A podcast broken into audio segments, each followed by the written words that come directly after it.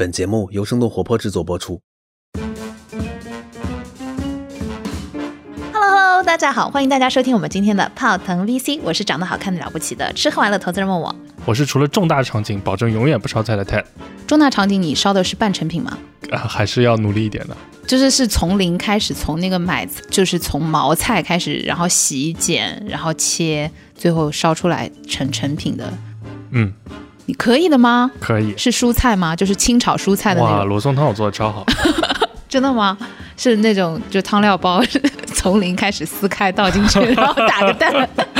说起来，其实我们的粉丝对我们还是比较宽容的。我我今年唯一一次被打拳，就是我有一次说那个那个奶茶名字 “gay 里给去，哦，对被，打拳了。然后其他说一些乱七八糟的话，大家都对我保持了很大的包容，好吧，所只会被女权打拳。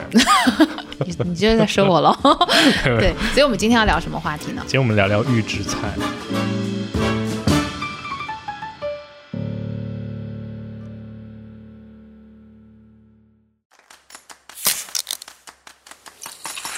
泡腾 VC 有点东西，欢迎收听泡腾 VC。听身处一线的风险投资人带给你最前沿的 VC 趣闻和冒着泡泡的新鲜观点，让我们聊点冒泡的。泡腾 VC，有点东西。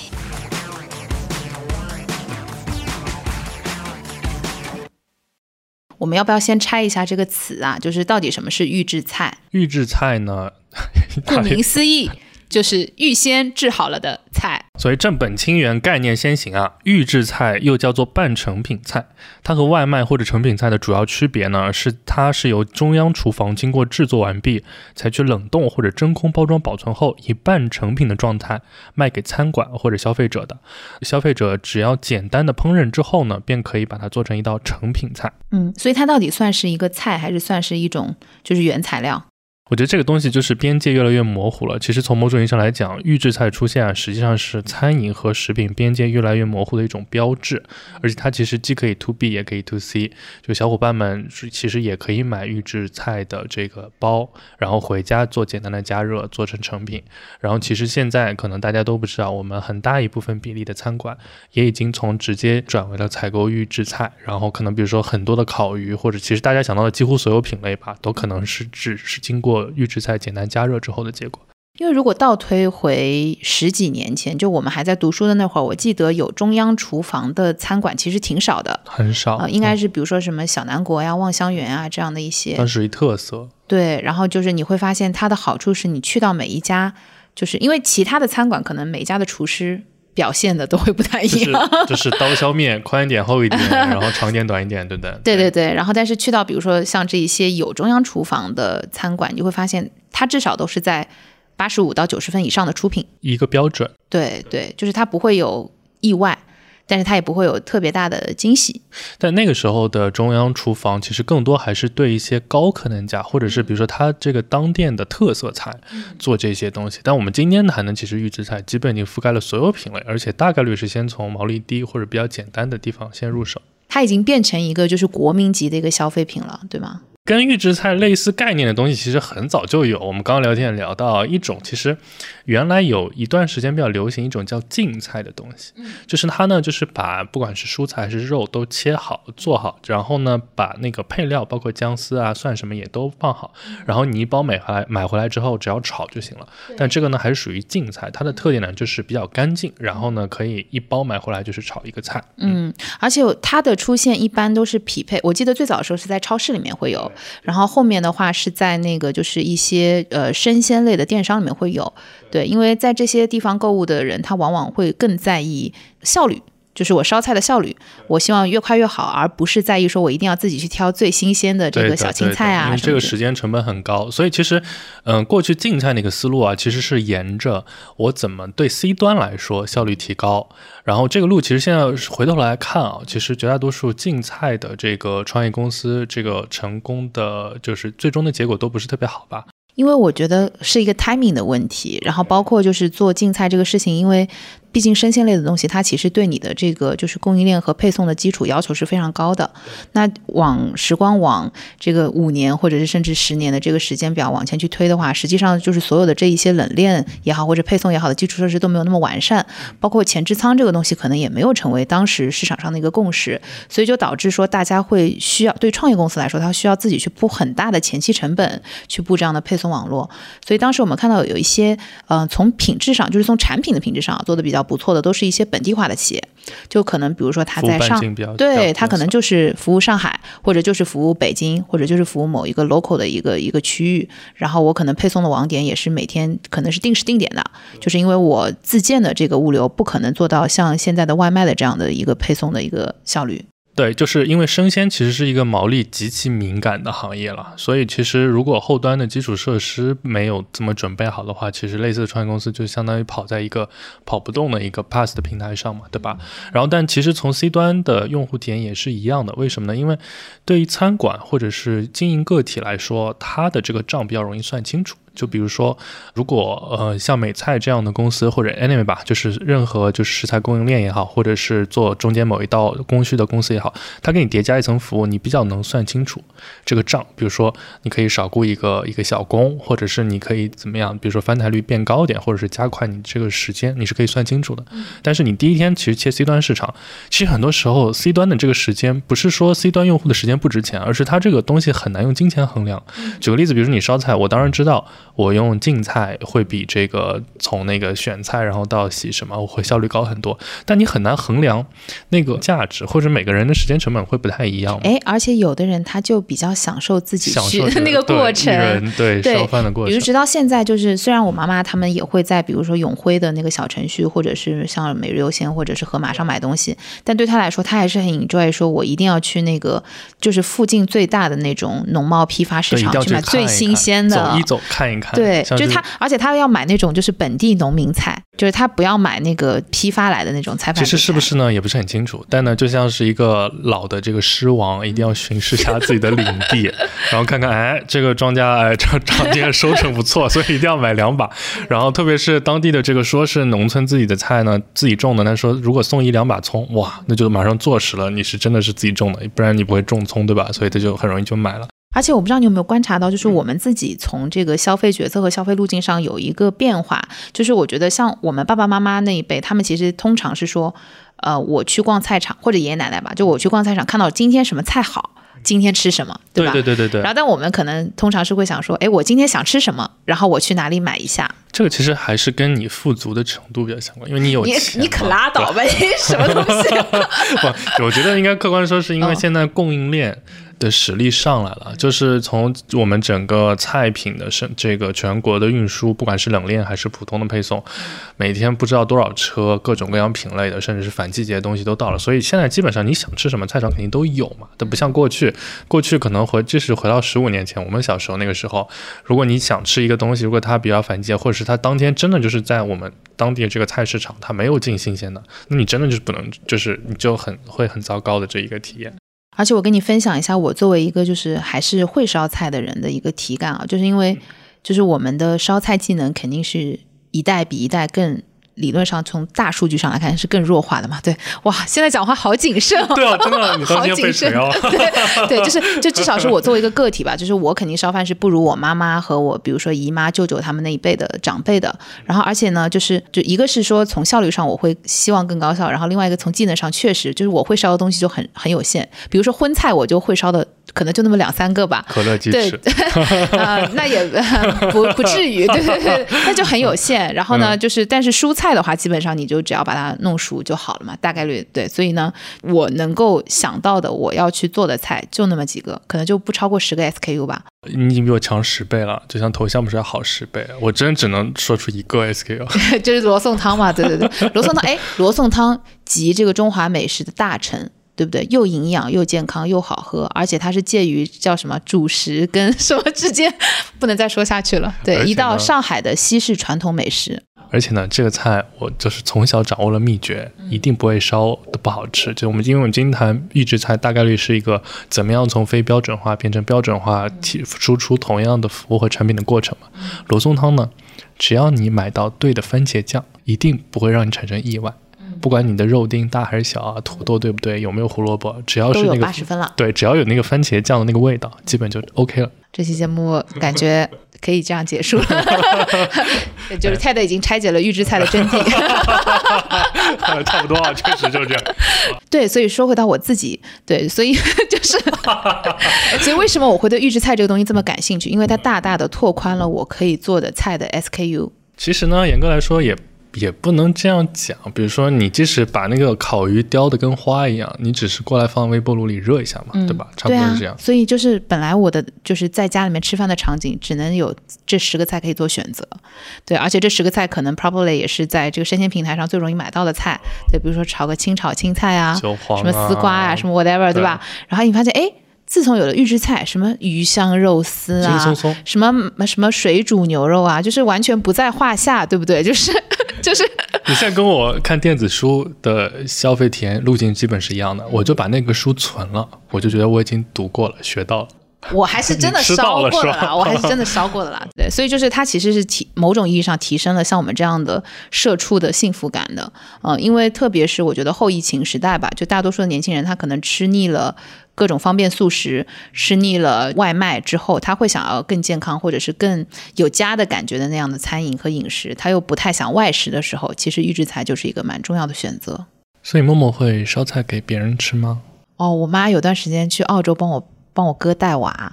然后我就给我爸会烧一些东西吃，因为我爸爸是那种，就是他只会一个 SKU，就是蛋炒饭。就虽然是一个很高级的 SKU 啊，但是他连煮面都不知道自己怎么放调料的那种人，还是可吃的，只是没有那么好吃。嗯，幸好有你。好油腻啊！你好好讲话。预制菜就是先开个题嘛，其实预制菜呢有很多可能跟大家常识相反的一个地方，或者是是不为大家人知的东西啊。第一个呢，我觉得比较有特点的是预制菜呢，现在绝大多数还是 to B 的。这个应该是反常识的。对这个，因为我们刚刚但多多少少也聊了一些嘛，因为这个东西对商家来说，标准化的输出同一个标准是越越标准越好，而且可以算这本账。可能有的算得平，有的算不平，但不管怎么样，它是可以算这本账的。我来举个例子好不好？比如就是我有一家呃一直吃的很标准化的餐馆，叫味千拉面，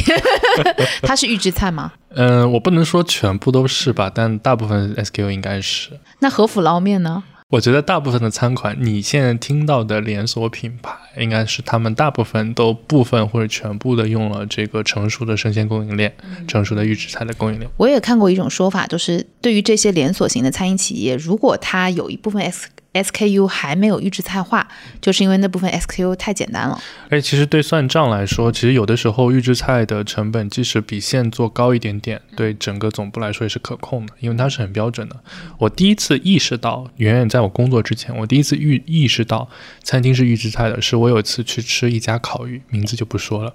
我碰到了他们进货，他那个是一个冷链的卡车，一箱下来，然后他先拆了一包看。就是一条一条，就是都不是说那个，就是像我们冻品那样，就是他那个送过来的时候，就是铁盘托好、包好锡纸的，就是一个一个一个一个。哦，就是它只要直接上锅就可以烤对，而且那个是冷链，不是它不是冻品，就那个就是算是冰鲜一样的，就是只要去进去，然后热一下，基本就好了。所以那是我第一次意识到，哦，原来是可以这样做的。当时在你小小的心灵里是觉得给它更加分还是更减分啊？我肯定是给他加了很多分，因为我这人超级懒，我觉得这真的是好省事、哦你。觉得是一个聪明的选择？超聪明，对。后来才知道，原来还可以控制成本标准化，就是前段时间 还有一篇那个文章讲的是消失的厨师，还是讲消失的？嗯，其实我觉得这是一个嗯、呃商品社会就是向专业化演进一个必经的过程，就是大家慢慢的把任何能想象的所有的产品都。大规模生产，从工厂的方式，其实这个事情不仅仅是产品，服务也是这样。比如说，我们举个小例子，就其实我们想，现在滴滴全国任何时间、任何地方都在跑，可能全国已经有起码几百万的司机师傅，对吧？平时都在工作，但可能你回到十年前、二十年前，其实司机认路。开车是一个比较难的技能，或者它是有门槛的。我记得很早以前，上海这边或者大城市的司机，九十年代都可以跑出一个月上万，对吧？收入是很高的。当时就是你会喜欢打出租车，是因为他们真的路非常的熟，火地图，对，它可以抄到很多地图上可能都看不到的小道。或者是起码就是比比单个个体的能力会强很多很多。那这个事情是怎么被打破这个经验和壁垒的认知呢？地图，对，就是导航地图。有了导航地图之后，其实它用最简单的办法，这是一种典型的人类使用的工具嘛，可以成批量的训练。很多六十分的司机，就包括我们俩在座，就我们都会开车。那虽然开的不能说很好，但肯定不差了。但如果回到二十年前，我如果是一个不认路的司机，基本就是一个睁眼瞎。我可能开到一半还想把拿地图拿出来看，这不是开玩笑的。所以回到吃的这个餐饮线下餐饮这个领域，就比如说我们线下餐饮这个咖啡师，其实咖啡师就是比我们传统的中餐大厨更早被标准化的一个岗位。其实它很早就是被像不管是国外的星巴克化，对吧？所有的街边的一个一家家小店全部被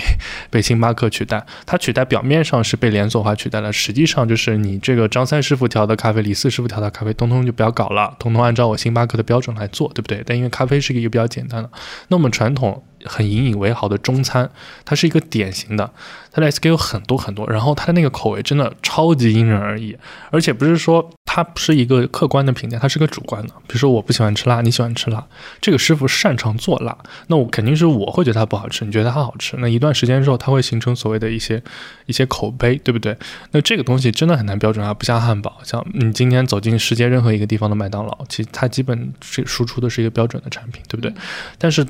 早早晚晚，即使是再难攻克的堡垒，总有要被解决的一天。就预制菜呢，就是为了解决中餐口味标准化这个事儿对，出生的。那我就来给大家讲讲我们常见的预制菜有哪几种分类吧。就其实我们刚刚讲了，就是它既有 to C，然后也有 to B 的场景嘛，就是既有消费者级的一些品牌，然后也有一些就是专门供给这一些餐饮渠道的这样的一些品呃一些产品，对不对？那其实我们最常见的预制菜，因为我们刚刚讲了，它其实就是。预制加工好的，然后你稍微处理一下就可以食用的食品，所以它广泛意义上的这样的一些预制菜呢，我们按照加工的深浅程度，还有它使用的一些方便性，基本上我们有四类常见的产品都在这个范畴内。第一类就是即食食品，就比如说泡椒凤爪 这种东西，哦，它也算是预制菜。对，就是其实你撕开摆盘，哎，这也是预制菜，哦对，就是说就是你撕开，你不要自己吃，你先拿个碗出来。哎，我觉得就是只要是就是菜品啦，我觉得应该都可以算在这个范畴之内。对，然后包括还有什么即食的火腿啊，然后还有一些罐头类的这种东西，其实它也是属于大的这个预制菜的范畴内的。然后第二类呢，我们叫做即热食品。这个就很好理解啦，就是以这个微波炉吗？还是对，就是其实你只要把它就是热加热一下就好了。比如说以前有那种有一些很复杂的菜啊，就是我们感觉只有大厨师才能做出来，比如说梅干菜扣肉，嗯梅梅干菜扣肉。对，嗯然后还有什么烤鱼，像刚刚你说的，然后还有这个什么辣子鸡丁啊，什么这种操作起来很复杂，然后你只要加热一下就好了。那像我像那个水饺、馄饨这些，算是这一类吗？我觉得啊，我觉得就是预制菜的菜，如果我们刚刚讲的就是广义的定义，很有可能这种即食产品也是可以放在里面的，就是看它是作为一个什么场景来使用的。对，然后但是呢，就是窄义的定义，我觉得预制菜可能专指菜吧，就是它是那个我们就原教旨主义一点，对就说它是菜，它不可以是主食。对但另外一个，其实像像水饺这些，它也不是冰鲜的，其实是冻品。冻品其实严格来说，它应该也算不算预制制菜，对对对对对又，学到了。嗯，然后所以应该算是姐妹品类吧，姐妹品有类。你，你今天不要乱造词啊！你今天造这个词，明天所有同行都在用啊。姐妹品类，我跟你讲，所有的 memo 全是姐妹小伙伴品类，对对对对对对对对。然后呢，就是第三种叫做就是即烹产品，即烹烹是什么？要一定要进锅吗？就是对，就是你要稍微烹饪一下，然后加上一些调味品，稍微处理一下这样的产品。比如说，就是我们之前应该自己都会买过一些，比如说那种小酥肉的半成品啊，然后还有一些比如说什么那种。猪排、鸡排之类的这种东西，然后我觉得这种就是属于这个即烹产品，就是它不是简单的加热，因为它不是熟的可，能还是要炸一炸你。还是要就是烹饪一下。哎，我想到我小时候喜一直去超市会缠着我爸买的一种就是鸡翅，它是那个裹好那个哦，面包面包糠，粉，对的。哦，但是现在好像也看不到，但那个时候就真的很喜欢，就是就一炸这个好好吃哦。哎，现在那个像那种 Costco 啊什么里面，其实还是会有的，但它都是很大包装，所以你买回去就会。家庭装，然后第四种寄配食品，对，就是它其实就有点类似于我们刚刚讲的那样的一些净菜，就是你是需要分布的去加工一下的。就是它只是给你洗好摘好，可能做了切割，对切配，切配，对，然后呢，你但你还是要按照步骤来把它自己要再处理一下，对，所以就是我们刚刚讲，它其实是从加工的深浅程度，然后和使用的方便性上，大概是这样的一个顺序。所以其实这个分类分完，其实我一直有一个，哎，我觉得我们聊这个话题真的好轻松，因为这个类目我们都没投过，所以不存在就是可以随。便讲，就真的就是不存在，呃，哎，就是任何哎，对，也不存在，哎，不敢说什么。所以刚刚也讲过，它是纯粹 to B，绝大多数 to B 的这么一个业务形态嘛，它毛利真的很低的。就你可以猜猜看，其实像预制菜，它的毛利大概多少？应该是在十个点以内吧。嗯，它很低，就基基本只有一两个点，而且这个毛利基本是跟当年美菜的这种模式就很类似。就为什么一涉及到这种菜品或者生鲜这种类型的生鲜 B to B 的，它毛利就这么低啊？我觉得 to B 可能会更敏感一点吧，就是因为它毕竟为什么要去做预制菜，可能很大一部分的初衷还是说我要提升我整体的运营效率嘛。对，但 to C 的话可能会好一些。对，所以现在我们看到，比如说类似于我们经常自己能在盒马，然后或者是一些生鲜平台上买到一些类似的这样的选择的时候，还是蛮多家庭会去在这样的平台上去进行消费，而且价格也没有那么敏感的。还有一个点就是说，有很多时候我们在购买这样的产品的时候，会把它跟外卖来做一个比较。一定会比。对，因为外卖的价格现在包括各种补贴啊，然后以及就是行业内卷的，对，其实是越来越走低的。然后包括有一些什么新店开张活动之类，所以消费者很聪明，当他们比较的时候，如果你的产品针对外卖来说并没有特别明显的价格优势，那可能有的时候他就会去选择直接选择外卖了。所以我们想，其实想到这个行业，你可不可以想到一些我们耳熟能详的创业公司呢？每日优鲜、盒马这样的算嘛，其实他们都有一些自营自营的这样的半成品的产品。他们其实算是生鲜创业公司。其实这样更多，我觉得老一代的美菜给你算一个，因为美菜它原来是配菜嘛，后来慢慢就预制菜它也会配一些。然后另外一类就是其实大家想到的大型的。呃，连锁的这些餐饮品牌，它多多少少都有背后的中央厨房或者配送的这个供应链的预制菜体系。上海的很多那个老牌的酒店、酒家，其实都有这样的产品。对，嗯然后他们这样的，像如果是本身这个餐饮品牌更新一点，或者是组织力更强一些呢，它有可能会把供应链拆出来。比如说像海底捞的供应链蜀海就是典型的，蜀海就是为海底捞提供这一类服务的这个食材供应商。然后相对的还有锅圈，还有一批类似的。刚刚讲到像味味千千这样的，其实那还有另外一类，就可能就是同一个品类的预制菜供应商，它可能会供很多家。对，然后反正是提供一种比较标准的输出的服务。嗯，我不知道你有没有在那个视频平台上刷到过这样的视频啊？就是他帮你去拆解说，你知道吗？就是其实谁谁谁家的什么 SKU 是在这家买的。对，我特别是之前看到，比如说像那个什么。有很多标题就会讲说，原来麦当劳的鸡翅用的是这一家，这一家，对对对对对。对 对，然后第三类比较，我们可能比较听说过，就是我们刚刚讲它直接 to C 的，到当年的这种配菜的平台，像我厨啊这，不过很可惜我厨没有做下去啊，就是像以这个为例的也有一些，所以这可能是创业公司里面这个品类比较多一点的。嗯，我出也蛮神奇的，因为当时我记得我去过他们的那个工厂里面看，确实很智能，然后很 fancy，而且他们为什么能够一上来就做竞菜，是因为他原来是望香园的团队孵化的项目的创始人，对对对，所以他们上来就是用一种很标准化和技术的手段，然后来拆解这件事情，只是有一点可惜做的有一点早嘛。对，早是一方面，另一方面，说实话，就是因为它的获客和渠道的成本是跟大流通、大生鲜去 PK 的，所以其实你单独做预制菜，其实说实话，在这个大类目里面，它的比例是不高的，所以你很难去获客赢过对方。不过我觉得也可以祝福他了，因为我有印象里，他后来新的创业方向是做一个食材供应链的设备和软件，我觉得这可能是更加底层的深度赋能这个行业。所以也算是从能力上继续复用了和沿用了他们团队的那个基因吧。其实最近也看到很多媒体在报道关于这个行业的一些情况嘛，就是为什么你觉得为什么之前他们虽然这个产业一直存在，但是没有得到投资人也好或者消费者也好的关注，为什么最近开始冒头？你要我的体感来说啊，其实两大概两年前左右，这类项目出来的一个，就是在我的社交圈里面，一个原因是因为当年海底捞应该是好像是超过一千亿市值吧。那个时候对大家是一个冲击，可能现在大家就今天喜茶也上市了，什么奈雪的茶也上，这个也上了，那个也上了，觉得不稀奇啊。其实你回到往前推一点，会觉得哇，这种也可以上，而且上了这么值钱，是一个特别反常识的事儿。因为你像老一代 A 股的，你像朗姿这些服装品牌品牌公司啊，也几乎是没有怎么太大的资本溢价的，对吧？可能有有个小几十亿吧，最多就这个样子了。他做一家火锅店。然后，而且那个时候有那么很多解读，是包括他怎么管店长啊，一个店怎么一个店能做多少多少，就特别吓人。然后每个店长能赚多少多少钱，什么什么的。然后大家就开始看他为什么能这样做。然后拆拆拆的时候，发现像蜀海国权这样的食材供应链，竟然很已经做的很标准化，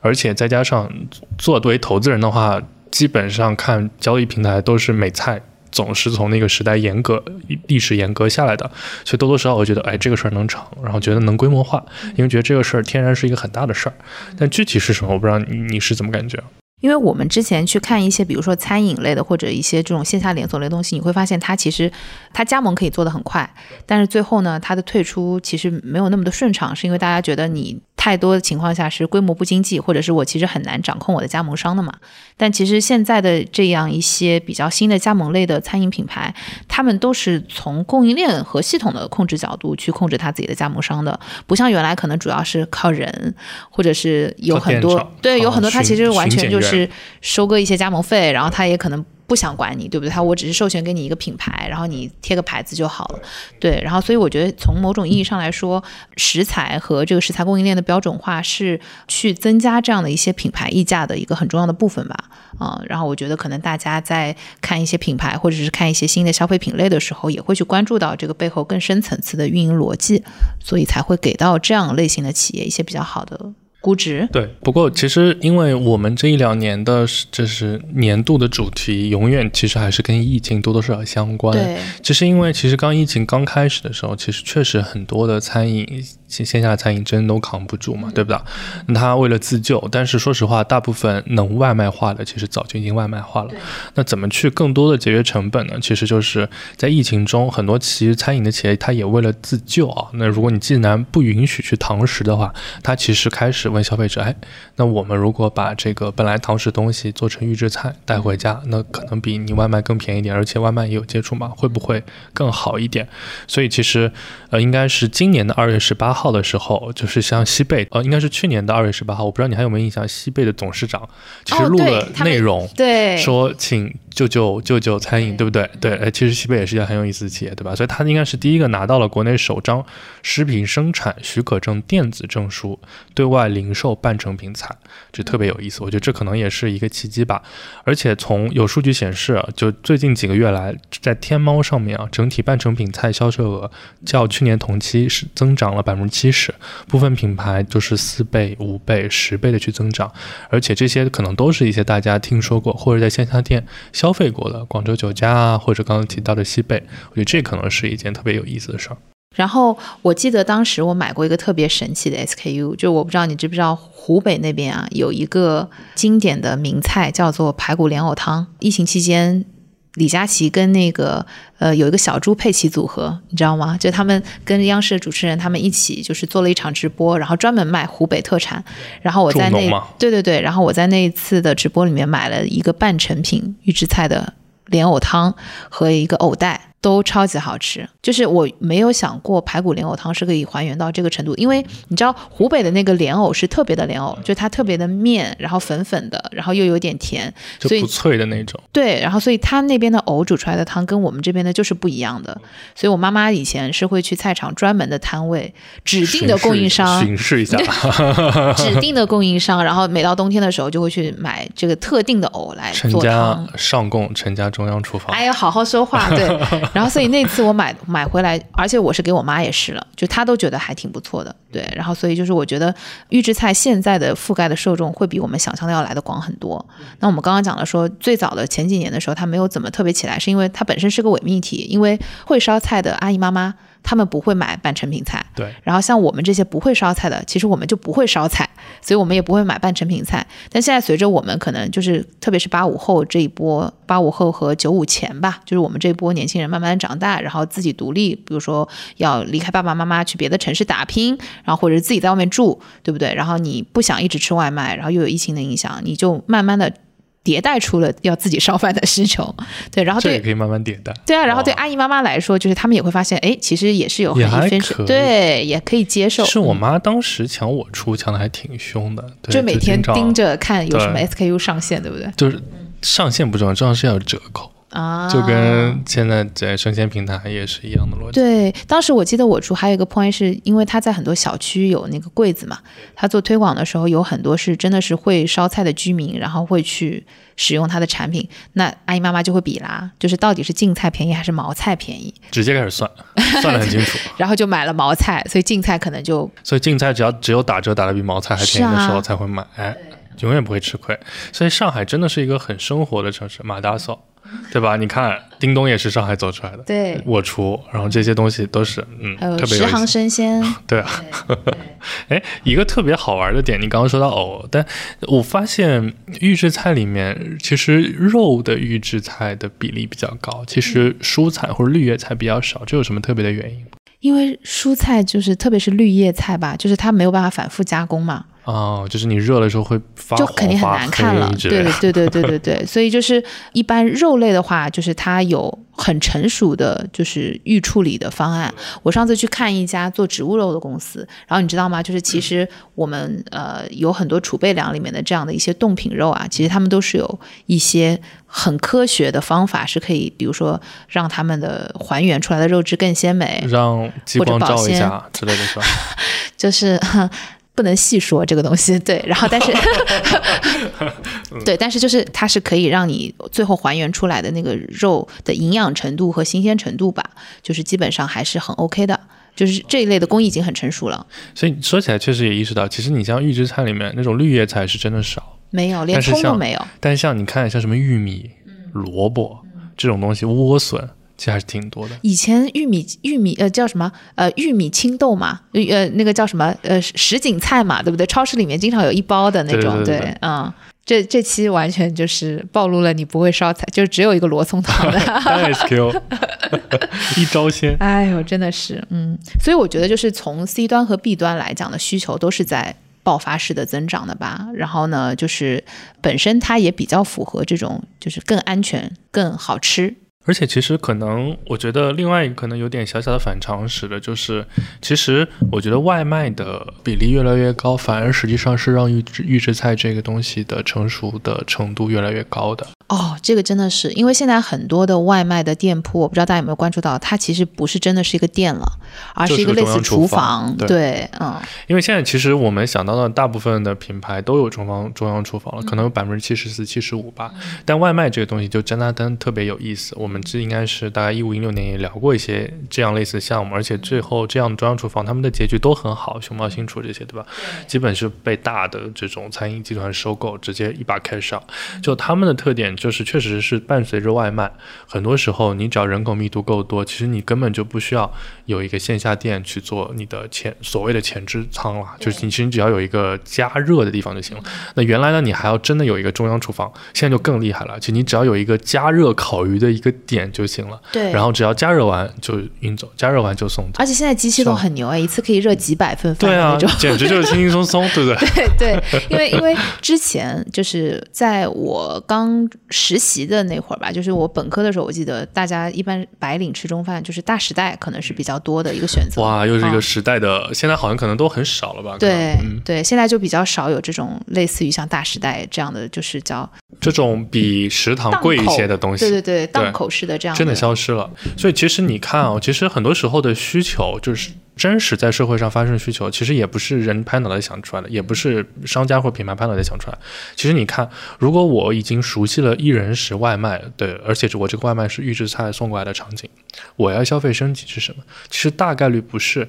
你去扭转我的消费观念，说你像我妈妈经常骂我，就你自己在家好好烧烧饭，对吧？这个事情你说我没有这个技能，只能烧一个罗宋汤。哇，罗宋汤这要重大场合 special occasion 哦才可以，对哦，一般时候弄一下要三个小时，对吧？所以其实你正常取代，不是说希望幻想我有一天开始电饭煲煲饭，然后那个好好烧菜，做一个这个顾家的好男人，而是说我怎么样通过不改变我消费方式的情况下，把我的生活质量提高，提高一点，所以才有现在的，不管是呃也我可能拉面说这个例子不太好，或者是其他的一些更贵的，不管是代餐类的，还是看上去明显食材更好、量更好的一些东西，就像很多现在新推出的，不管是各种粉啊、各种面啊，甚至是一些新的方便面，可能它一份方便面卖五十块钱，可能如果站在传统分析的角度，会觉得哇，这很难理解。但是如果你站在我已经在吃预制菜外卖的前提下，那可能预制菜外卖的客单价可能是十几到二十几，对不对？那我如果自己提到我自己稍微简单弄一弄到四五十块，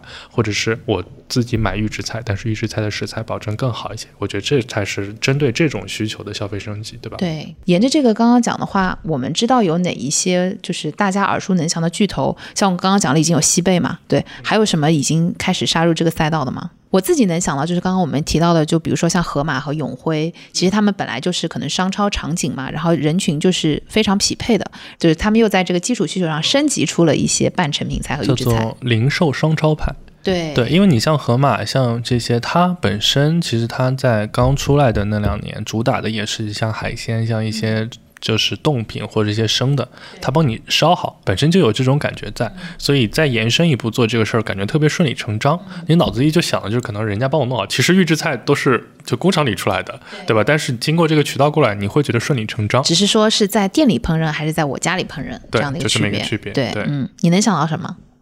我想呢就是像我们刚刚提到的，就是可能传统线下餐饮起来的一类，包括海底捞啊，包括就是各种各样大家想到的，就是线下的连锁的品牌，他们呢就是也会有提供这样的这个预制菜，虽然他们是以堂食为主啊，但是比如说像在春节一些特定的时定的节点啊，可以推出一些礼盒，这个礼盒本身就预制菜的，或者是年夜饭的礼盒啊，或者是一些他们特殊品类、季节性的，或者就是某一个品类，我觉得这个他我们也是会愿意买单的。我给你讲一个很夸张的例子，我们前两年有时候因为过年的时候，就是爸爸妈妈他们会收到那种年货礼包嘛，就是年夜饭礼盒里面，它很夸张，有一道菜是佛跳墙，啊，是带一个锅子的，啊，对对对对。对，然后是那种很 fancy 那种像青花瓷一样的那种东西，然后配套了一个，哎，你要说起来，我都不知道你说这算不算过度包装？因为现在有些这个一人食的那些即食的消费品品牌，它那个包装也很好，也是送锅送什么，我真觉得对很夸张。其实这种还蛮常见的，我相信大家或多或少有的时候都会吃过。而且它是一种属于传统消费场景的延伸，就像我们传统从小开始就是逢年过节，就是有点时令性、季节性的、节日性的东西很正常。就比如说我传统就可能收掉一些月饼啊什么的，对吧？那我到这个时间点，如果我能养成这个消费习惯，我收到一些特定对应时令的预制菜，我觉得其实也蛮能接受的。比如冬日喝上一碗暖暖的罗宋汤，对不对？哎，哎，也有 callback 了，你的这个罗宋汤，对吧？你还能想到什么？我还能想到就是类似于，比如说像这个安井三泉这样的一些，然后包括像正大，我们刚刚讲，他们其实也有做一些呃姐妹品类，就是速冻食品嘛，对不对？就是速冻的一些这个主食类的水饺呀啥的，但他们其实也有在做一些预制菜类的东西。姐妹品类这个词一定会出圈的，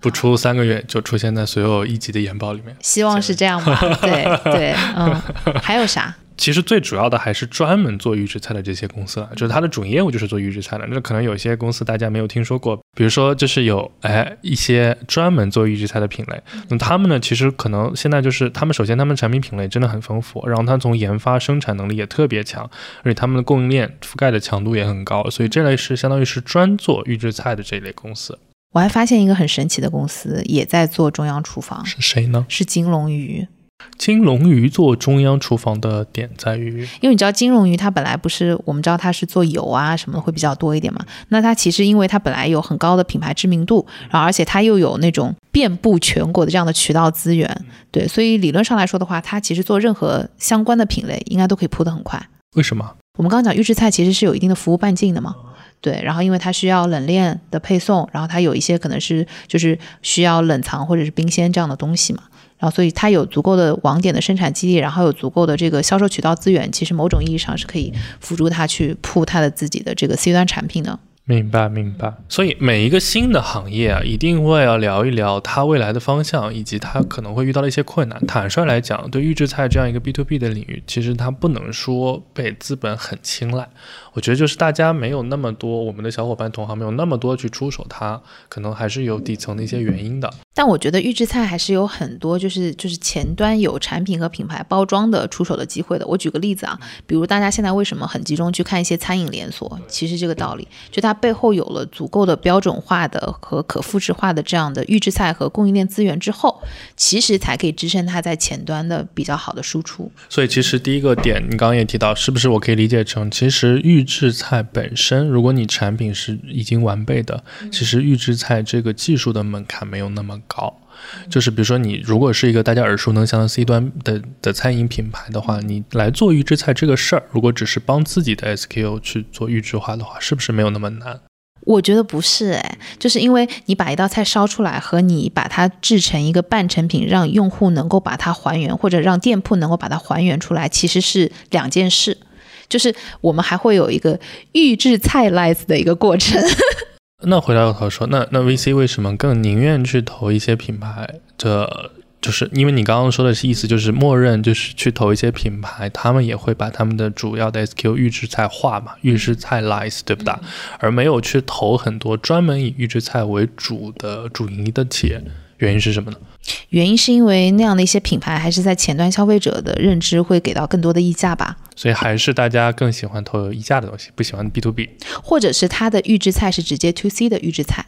因为我们刚刚讲了，就是如果做 To B 的生意的话，它势必因为它是在效率上跟以前的中央厨房或者是批量化生产去做比较的，既然它是一个体效产品，那它一定就是毛利空间不会留的特别多。即使你做到特别规模化，那从某种意义上，其实你是把你的效率传导给了你的客户，最后可能 eventually 它的毛利也不会特别高。对，就纯粹预制菜这个事儿本身的毛利可能它就固定了。那只不过说刚刚你提到有一种特殊情况，就是我做预制菜我还可以 to C，那本质上就是你这家做预制菜 to C 的公司，你的获客销售的能力要比一般的消费品餐饮品牌要强，你才能慢慢走出来。那这个事情反正试的人也很多了，成功的比较少，我觉得这可能也算是它的一个难点吧。然后还有一个是我们刚刚讲了，就是虽然它从口味上来说。自己有品牌或者自己有餐饮品牌的这些公司，他们是更有机会去把一个好吃的菜做出来的。然后，即使他能够把它还原出来呢，它也需要很多的基础设施的支撑。对，就是包括我们刚刚讲冷链运输，对吧？然后包括就是我是不是能够去满足，因为毕竟众口难调，能够满足我想覆盖的这一些用户的口味审美。这个其实我们在刚开始的时候也有讲到，因为中餐确实是一个。博大精深，对，是一个博大。我们光菜系就有几十种，所以不像是西餐的一些东西，它这么容易被标准化。中餐本身天然真的很难。举个例子，就像某一道菜，可能你重辣、中辣、不辣、微辣，可能就是要出四种料包，对不对？或者怎么样，其实还是比较复杂的，而且相对来说。你看，这即使是我们回到中餐，我们刚刚讲的，比如说像烤鱼，或者是比如说炸牛蛙，我瞎举几个例子啊，这种听上去比较能固定这个菜式样式、比较固定配方的东西，它其实比较容易被预制菜化。你记不记得以前，就比如说你在美国读书的时候，去川菜馆吃的菜都是一个味道的，就是你感觉它只是把，比如说那个辣子鸡，然后什么爆炒什么什么东西，它的料都是一样的，只是里面的那个荤菜的那个肉是不一样的肉。对，那是另外一种，就是它是用同一种料包，对，就像。一个地方的这个这个餐馆，它用同一种味精或者同一种这个胡椒粉，我举个例子，它是那种是能保持出感，就是出口的味道是一样，但跟我们说那个食材的那种体验还是不太一样。对，但是就是你发现你点了一桌大概八到十个菜，都是一个味道，都是一个味道。对，然后后来呢，你就自己学会了，就是带一包火锅底料，左宗基，左宗棠鸡，左宗鸡，左宗棠鸡。对。再说回来，但是比如说，如果我们去一家普通的，不管是川菜还是比如说本帮菜的一个餐馆，因为它那个菜系的这个丰富程度太多了，其实你也很难想象每道菜背后都是一个预制菜，对对，还是比较麻烦的。所以确实中餐的口味多元化，确实也是很难兼顾的一个点。嗯，因为还是那个逻辑，就是我做预制菜的本质是为了我希望更标准化，但如果我前端 SKU 就很丰富，就像我们看电商一样，就是服装就是一个天生 SKU 太多了，以至于你再怎么样搞，就是单个服装品牌的溢价就没有那么高嘛，对吧？嗯，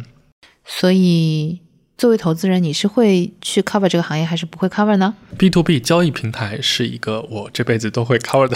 行业，但是现在还没有出手，嗯，以以后一定有机会，嗯。我自己的话，可能还是会去看那一些前端有 C 端品牌认知的会多一点嘛。我最近看了很多，就是线下开店开的特别快的这样的餐饮小连锁，然后的确也都是标准化做的特别好的。然后你知道吗？最近不是因为拉面特别的火嘛？说不定以后我们也会聊一期拉面相关，对不对？你知道现在拉面都已经很标准化了，原来我们觉得。它很麻烦，对不对？因为它需要一个至少一个手拉的这样的一个过程，它其实是很难批量化去复制的。但现在那一些就是头部品牌，他们都可以做到说，通过简单培训，然后我的每一个店员甚至店长都可以拉面。我觉得这个就很神奇。早些年不怎么用，但现在我觉得在食品上已经已经成熟了一些技术，包括食品这边有冻干的技术，包括这个咖啡有一个叫冷萃，是吧？冻干也是冻干吧，冻干粉、冷萃液，像这种，嗯我觉得真的还是比较比较有意思的。包括但面里面好像刀削面还没有办法特别，对，因为它必须要削嘛，对就是机器削出来那个感觉就不太对，对，所以就是科技改变我们的生活吧。可能再过明年就有了。明年可能也会有就是比较好吃的罗宋汤了，所以你那个三个小时也可以省了。没事，三十年就烧那么一次。原来只烧了一次呀！哎，所以就是，其实我们刚刚聊了这么多，那呃，相对于就是比如说预制菜渗透率已经到可能百分之六七十这样的日本这样的成熟市场来讲的话，其实国内呃目前预制菜，我觉得至少还属于一个比较萌芽的一个阶段吧。而且现在其实还是 to B 和 to C，我们刚刚讲了，可能是八二开，对，就是 to C 的市场还没有起来。那我们觉得未来这个市场大概会发展到一个什么样的规模？就真的空间会很大，就像我们刚刚说的，其实今年春节的时候，天猫新的年货节，其实预制菜已经销量同比增长了超过十六倍，是新十大年货的第一名了。嗯，那么如果展望一下来看的话，其实上游的预制菜企业已经很已经很多了，已经有超过两万家了，然后平均的年销售额是一千五百万左右，所以现在的存量的预制菜市场已经有三千亿了，这个绝大多数都是 to B 的，但是它占整个市场的比例还很小，因为我们这个想的就是所有的餐饮、所有的外卖、所有的配送在里面，其实可能还不到百分之十，但在日本的同比的它情况，它其实渗透率已经超过百分之六十了，所以相对来说，这个这个市场起码还有五倍、十倍的增长，我觉得就是可以期待的。说，它未来可能也是一个万亿市场。它一定是个万亿市场，但是 B to B 交易平平台的特点就是它 GMV 再高，它的 take rate 太低了，就像我们刚刚讲到，毛利只有一两个点，所以有一个一万亿的市场，但毛利如果是一个点的话，那它就只有一个一百亿的生意。嗯，而且它的上下游因为都非常的分散，对吧？看起来，所以理论上来说的话，它自己去整合的可能性也相对会比较低。第一还有一点就在于，因为预制菜我们都统一叫预制菜，但比如说我是一家烤鱼的预制菜工厂，你是一家这个牛蛙的预制菜工厂，其实我们大概率工艺不太一样，所以相对来说，我横向扩品类的难度和我。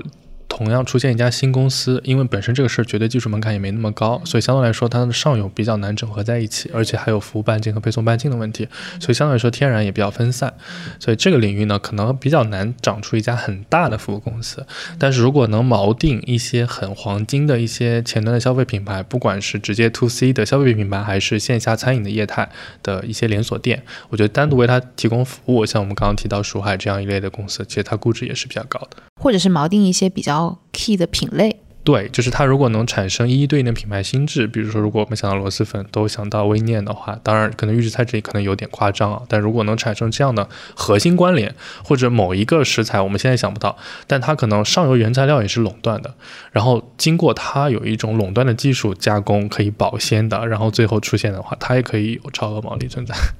对，你知道吗？就是现在小龙虾其实也有这样的，也有这样的公司了。对对，是的啊、就超级赚钱，都不需要融资的那种。那让我们恭喜他吧。对，那让我们恭喜他吧。对，所以开个脑洞，如果是让你来做一家预制菜公司的话，你会做什么样的类型的预制菜？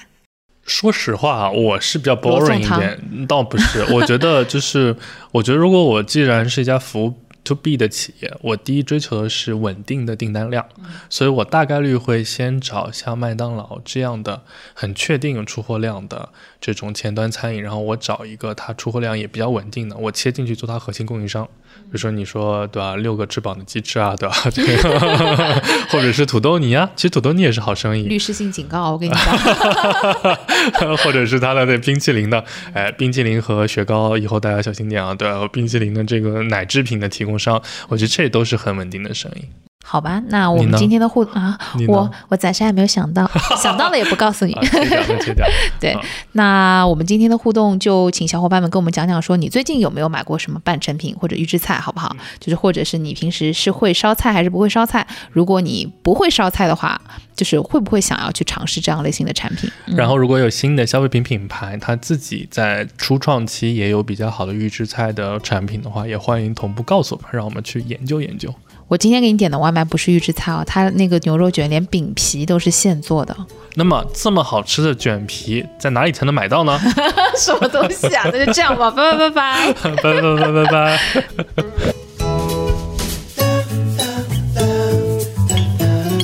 听完之后，别忘了跟朋友们分享一下。关注我们的公众号“生动活泼声是声音的声。”，并在对话框回复“泡腾 VC” 就可以扫码加入我们的听众群啦。如果遇到任何问题，可以咨询我们的小助手。小助手的微信号是声 FM 一，一是阿拉伯数字的一哦。我们下期再见，拜拜拜拜拜